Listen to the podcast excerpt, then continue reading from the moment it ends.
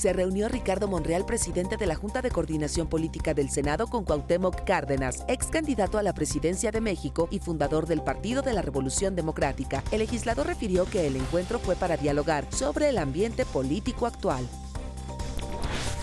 al tomar protesta a dos nuevas funcionarias de juntas locales, el presidente del INE, Lorenzo Córdoba, exaltó el trabajo que realiza el Servicio Profesional Electoral. Expresó su confianza en que el INE no será desmantelado porque prevalecerá el orden constitucional vigente.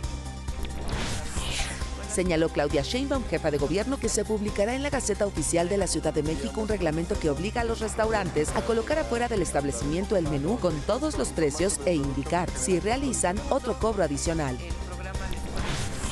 Guardacostas italianos recuperaron en Calabria 60 cadáveres y rescataron 80 personas, luego de que naufragó una precaria embarcación en la que viajaban más de 200 migrantes